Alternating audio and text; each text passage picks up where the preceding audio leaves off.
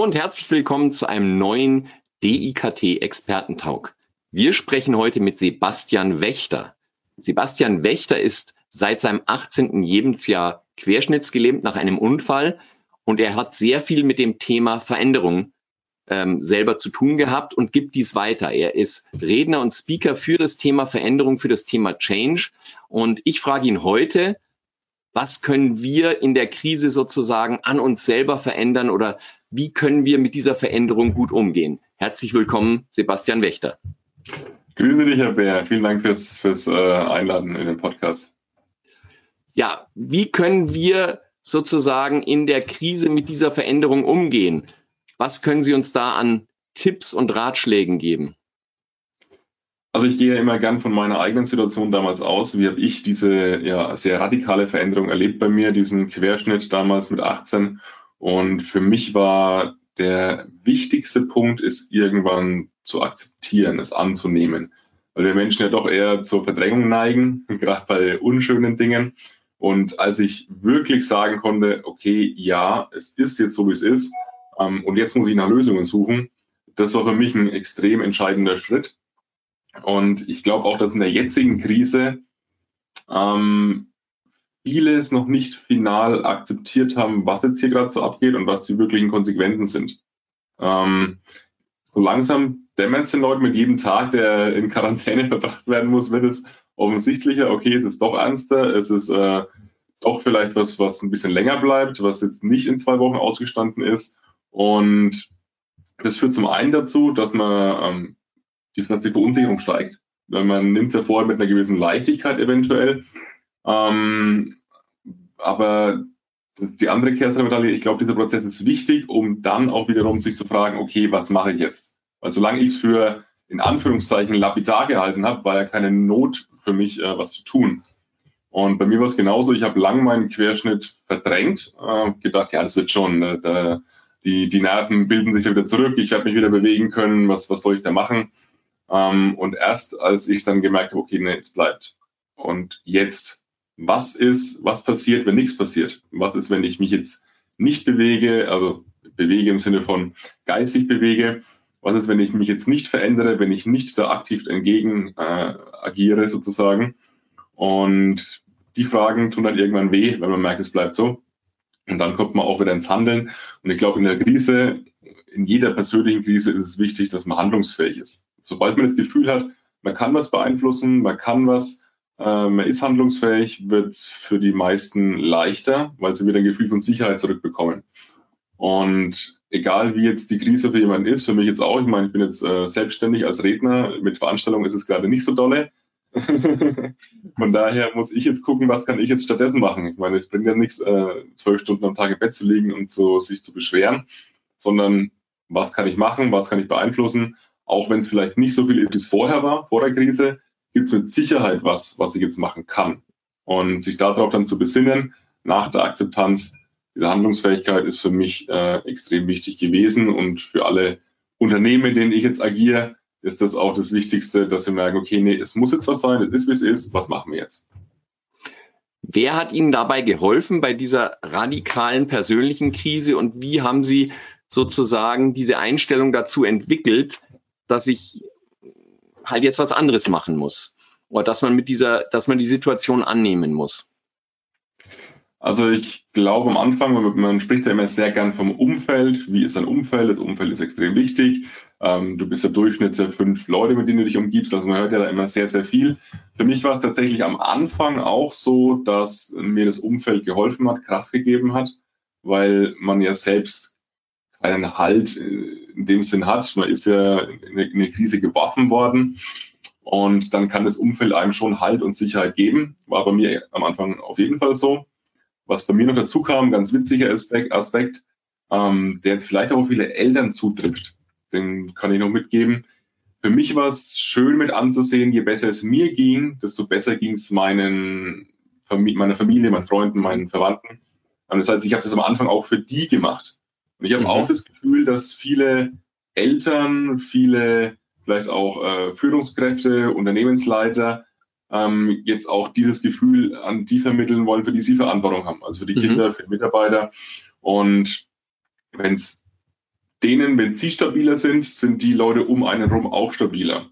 Deswegen glaube ich schon, dass da eine Wechselwirkung ist, gerade wenn eine Partei sehr verunsichert ist. Inzwischen ist es so, ich bin ähm, ja mit der Thematik unterwegs, kenne mich da gut aus. Wie, wie motiviere ich mich selbst? Wie schaffe ich es, meine Ziele zu erreichen? Wie gehe ich mit Veränderungen um?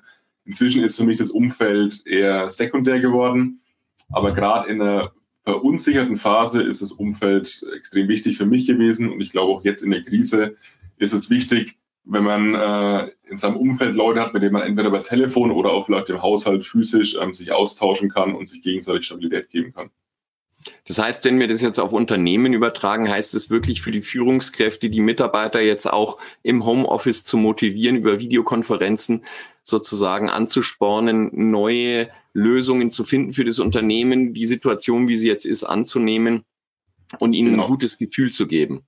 Genau, also das Gefühl, ähm, nicht, oh Gott, oh Gott, was machen wir jetzt? Wir gehen pleite, weil das, exponen das potenziert sich logischerweise, mhm. sondern ein Gefühl von, von Urvertrauen, von Sicherheit, von wir bekommen das hin, von wo liegen die Chancen, ähm, um eben auch bei den Mitarbeitern äh, dieses Mindset, was ja für mich äh, elementar ist beim Change, deswegen auch mein, mein Buch heißt Change Mindset, von daher ähm, da die Leute den, die richtigen Denkmuster mitzugeben. Ich glaube, das ist es ist meiner Ansicht nach auch die Hauptaufgabe tatsächlich von der Führungskraft, ähm, die Leute zu leiten und ihnen Denkmuster mitzugeben, die sie weiterbringen. Ich glaube, eine Führungskraft ist nicht dafür da, ähm, noch im Detail ähm, im, im, Tagesgeschäft aktiv zu sein, sondern eher die Hand drüber zu haben und zu schauen, dass alles läuft. Und da ist es wichtig, den Leuten gerade jetzt ein Gefühl der Sicherheit mitzugeben. Auch wenn man natürlich keiner weiß, ich meine, ich will jetzt nicht dazu animieren, falsche Versprechungen zu machen. Ähm, natürlich kann man auch äußern, wir müssen jetzt auf Sicht fahren. Ist auch in mhm. Ordnung. Aber wir fahren mit einer gewissen Attitüde auf Sicht sozusagen. Nicht mit Panik, sondern mit ähm, lösungsorientiert. Also schon ehrlich sein und sagen, wir haben Schwierigkeiten, aber gemeinsam werden die durchstehen und nicht jetzt äh, sozusagen das Schwindeln anfangen, sagen, ja, passt alles. Nee, dann, dann zerstört man Vertrauen. Also ähm, das ist jetzt gerade auch politisch immer schön zu beobachten, wenn, wenn Leute, Menschen, Politiker da einem was in Anführungszeichen vormachen oder selbst mit der Situation noch nicht wissen, wie es ist, aber so tun, als ob. Also Ehrlichkeit ist für mich ein, Grundelement für Vertrauen. Und auch ich war damals ehrlich. Also ich habe auch zu meiner Freundin, zu meinen Freunden gesagt, also das ist jetzt nicht schön. Mhm. Also du musst auch ehrlich sein, dass du selbst verunsichert bist. Ich habe jetzt nicht nicht unbedingt jedes Mal versucht, dir den, den harten äh, Macker zu, zu, zu spielen, sondern auch da schafft diese Ehrlichkeit Vertrauen und Unterstützung. Ich wenn die merken, der Chef ähm, ist zuversichtlich, aber wir, er braucht uns jetzt, ähm, dann sind die Mitarbeiter in der Regel auch für einen da. Wie lange hat dieser Prozess bei Ihnen gedauert von der Erkenntnis, okay, das ist so, ich muss das annehmen, bis zu dem, bis zur Erkenntnis, Mensch, ich kann anderen damit auch helfen. Und bis sie dann gesagt haben, hey, ich gehe damit raus mit der Geschichte und hilf anderen sozusagen, ihre Einstellung zu ändern. Hm. Also, dass ich, dass ich wieder handlungsfähig wurde, wieder lösungsorientiert wurde, das hat so ein halbes Jahr gedauert, sage ich mal. Ähm, dass ich immer geguckt habe, wie kann ich jetzt damit umgehen, wie kann ich besser werden. Ähm, das ist der erste Schub. Der zweite Schub, der deutlich länger gedauert hat, ist dann auch zu sagen, okay, es ist, wie es ist und es ist gut so, wie es ist. Ich bin zufrieden inzwischen, wie es ist. Also da reden wir schon nochmal, gerade in meinem Querschnittsfall von nochmal fünf, sechs Jahren, bis ich wirklich final sagen durfte, mein Leben ist gut, wie es ist. Äh, ob ich jetzt laufen kann oder nicht, ist, ist eher sekundär. Und erst als der Schritt auch für mich abgeschlossen war, konnte ich auch darüber reden und auch reingehen und analysieren und die Schlüsse daraus ziehen, die ich jetzt weitergebe. Also das heißt, ähm, das ist bei mir jetzt seit drei Jahren der Fall. Das ist auch der, der entscheidende Punkt, äh, als, als Redner, als Berater, als Coach tätig zu sein. Man muss das Thema selbst für sich abgeschlossen haben. Weil wenn man selbst noch drinsteckt, ist man mental, kopfmäßig nicht bereit, anderen da, glaube ich, durchzuhelfen. Man muss erst selber durchgegangen sein. Ich habe gesehen auf Ihrer Webseite, Sie machen auch ähm, Seminare, wo sie Gehende sozusagen in den Rollstuhl setzen und mit der mhm. sozusagen, mit, mit denen sozusagen durch die Stadt fahren und ihnen zeigen, wie sozusagen das Leben ist. Ähm, um da zu lernen, mit Situationen zurechtzukommen. Und darum geht's ja jetzt in der Krise auch, mit dieser Situation zurechtzukommen, dass wir jetzt mehr oder weniger eingesperrt sind und unsere Freunde nicht treffen dürfen, sondern vielleicht im Videochat sehen dürfen. Ähm, was ist das Wichtige, wenn man so Einstellungen verändert? Gibt es da irgendwelche Hilfsmittel, irgendwelche Tricks, dass man schneller lernt, das anzunehmen und das Gute da drin zu suchen? Ich glaube, deswegen auch der Workshop, dass wenn man sein Verhalten ändern möchte, seine Denkmuster ändern möchte, ist das Wichtigste, es zu erleben. Also ich, deswegen setze ich ja die Leute in den Rollstuhl, sie erleben eine Veränderung und sie müssen, in Anführungszeichen, auch für einen Tag, aber trotzdem ist das Ziel des Workshops, dass sie dann lösungsorientiert handeln und selbst die Lösungen für diese neue Situation finden. Und wenn man das erlebt hat, dann äh, sitzt der Impuls schon sehr tief und dann muss man ihn halt wieder übertragen, logischerweise auf seine. Lebenssituation, seine Unternehmen etc. Also ich finde es extrem schwierig, was ich häufig erlebe tatsächlich, dass erst die, Unternehmenskultur geändert werden soll und danach die Veränderung angegangen werden soll. Meine Ansicht ist, die Unternehmenskultur verändert sich anhand der Veränderung. Also auf dem Weg sozusagen. Es ist extrem schwer, Leute von, äh, von Verhaltensveränderungen zu überzeugen, sie dazu zu bringen, wenn sie keinen Schmerz haben, wenn sie es nicht anwenden müssen, wenn sie jetzt erstmal vordergründig keinen direkten Vorteil sehen. Wenn jetzt allerdings eine Veränderung ansteht, eine große, und die ein verändertes Verhalten erfordert, dann kann man anhand dieser, dieser Veränderungen viel besser eine neue, neue Denkmuster, eine neue Unternehmenskultur äh, mit integrieren. Und das ist meiner Ansicht nach der effektivere Weg, anhand der Veränderung Verhalten zu verändern, anstatt vor der Veränderung zu versuchen, die Unternehmenskultur zu verändern, um dann das Change-Projekt erst anzugehen. Das klappt meiner Erfahrung nach nicht gut. Was heißt das jetzt für Unternehmen in dieser Krisensituation? Sollten sie diese Krise jetzt nutzen, um notwendige Veränderungen schon jetzt einzuleiten, bevor man sich sozusagen im Betrieb wieder sieht? Wird, wird ja schon gemacht. Also letztlich ähm, sehen wir jetzt ja, wie oft, wie oft ich Diskussionen geführt hatte und habe, wie wichtig denn eine Anwesenheit ist, wie, wie viel Geld und Flexibilität man äh, sparen, beziehungsweise wie viel Flexibilität man hätte, wenn man Leute äh, auch von unterwegs arbeiten lassen könnte. Da wurde jahrelang gesagt, es geht nicht, geht nicht. Das war ja eine, auch nur eine, eine, eine, Blockade im Kopf. Also mein Thema mhm. ist ja mhm. barrierefrei im Kopf. Ähm, das ist, sind, sind Denkmuster und die wurden jetzt einfach mal pulverisiert. Und da jetzt anzuknüpfen und zu sagen, okay, jetzt machen wir es ja eigentlich schon, was wir, was wir gerne gehabt hätten oder was wir auch als sinnvoll erachten für die Zukunft.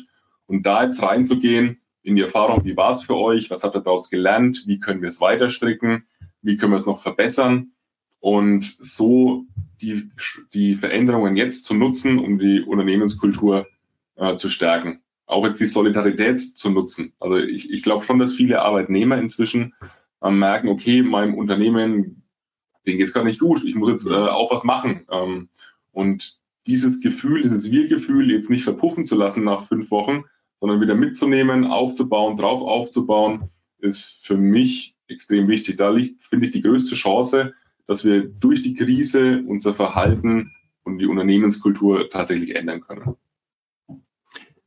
Werden sich die deutschen Unternehmen gänzlich verändern nach der Krise? Hat das einen großen Einfluss? Ich glaube, manche werden es machen und manche werden es nicht machen, wie es häufig so ist. Und ich glaube, dass die, die es nicht machen, ähm, sich da auch nicht gut erholen beziehungsweise noch weiter abgehängt werden. Weil am Anfang war es jetzt so in Deutschland, wir sind pauschal gesagt, natürlich gibt es immer Branchen, Ausnahmen, Unternehmen, die Ausnahmen darstellen, aber pauschal sind wir nicht die, die sich am schnellsten bewegen auf der Welt. Also da finde ich in Asien und in den USA ist man da deutlich weiter.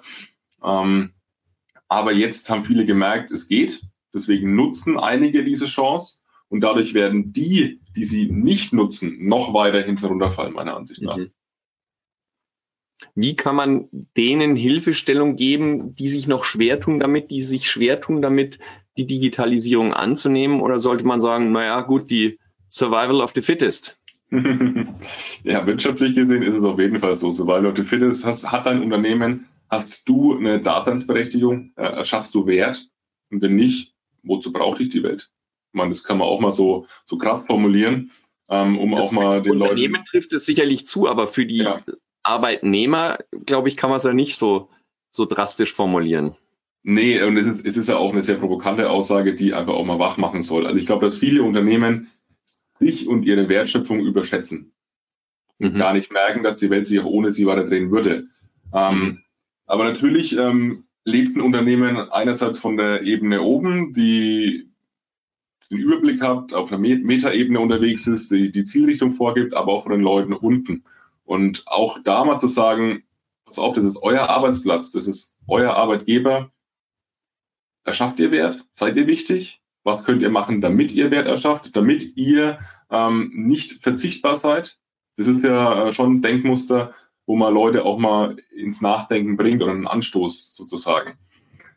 Weil ich glaube schon, dass Veränderung zumindest mal ein kleines Stückchen von dem Unternehmen, von den Mitarbeitern selber kommen muss. Also ich kann nicht jetzt reingehen und Leute äh, beseelen und beschwören und als Prophet auftreten. Das bringt äh, in meiner Situation gar nichts. Es muss der erste Impuls muss von den Unternehmen kommen, die jetzt merken, okay, wir haben hier ein Thema, wir bräuchten eine Lösung. Wie kriegen wir eine Lösung? Vielleicht kann uns der Sebastian unterstützen. Und dann geht da auch immer was, wenn die erste Bereitschaft da ist. Aber ohne eine kleine, eine kleine initiale Bereitschaft, und das ist ja oft schon eine Mail, wenn jemand eine Mail schreibt, ähm, wir haben das das Problem, dann ist die Bereitschaft ja schon da. Also das ist ja das, das, das Go sozusagen. Aber die muss von den Leuten kommen. Ich meine, keiner kommt zu dir ins Unternehmen und, und analysiert es und sieht, dass du Bedarf hast und zwingt dich dann auch noch den Bedarf zu decken.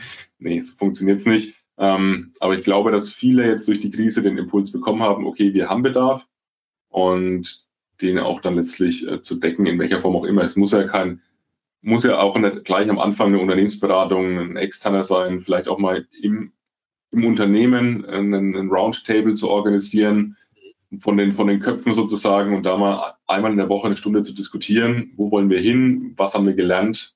Das ist schon ein ganz, ganz wichtiger Schritt.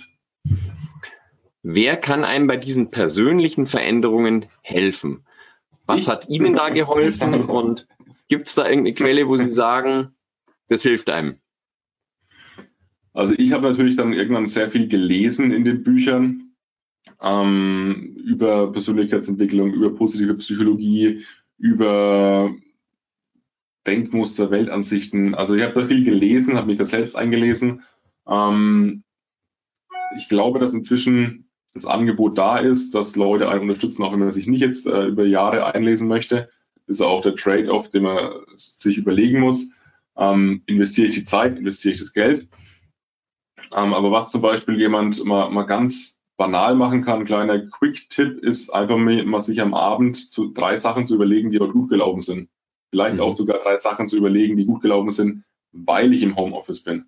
Mhm. Ähm, sei es jetzt ein, dass man halt Nachmittag mal eine halbe Stunde spazieren geht und dafür die in der Sonne und dafür Abend äh, die Arbeit nachhole oder weiß ich nicht, etc. pp, dass, dass man dass der Kaffee besser schmeckt daheim, ich weiß nicht. Also oft sind es ja Quick-Tipps, kleine Sachen, die einen schon ein bisschen zum Umdenken bewegen und sich da abend mal hinzusetzen und zu sagen, okay, drei Sachen. Drei Sachen liefen doch heute bestimmt gut. Was war's? Da gehe ich schon mit einem ganz anderen Gefühl wieder aus der Sache raus. Okay. Sebastian Wächter, vielen Dank für das Gespräch, vielen Dank für die Einsichten zum Thema Einstellung, zum Thema Veränderung und zum Thema, wie kann ich aus dieser Situation des Eingesperrtseins das Beste machen. Herzlichen Dank, viel Erfolg und bleiben Sie gesund. Dito, vielen Dank, dass ich dabei sein durfte, Herr Bär. Und ähm, ich hoffe, den Zuhörern gefällt. Sie lernen was. Wenn es euch gefallen hat, äh, wenn Impulse da sind, wendet euch gerne an mich. Ich glaube, ich bin auffindbar im Internet. Alles klar, wir können es auch verlinken. Gerne. Alles Gute. Bleiben Bis Sie gesund. Ciao, ciao. Ciao. Der DIKT Expertentalk wird produziert vom Deutschen Institut für Kommunikations- und Medientraining. Die Trainings- und Weiterbildungsangebote des DIKT finden Sie unter www.medientraining-institut.de.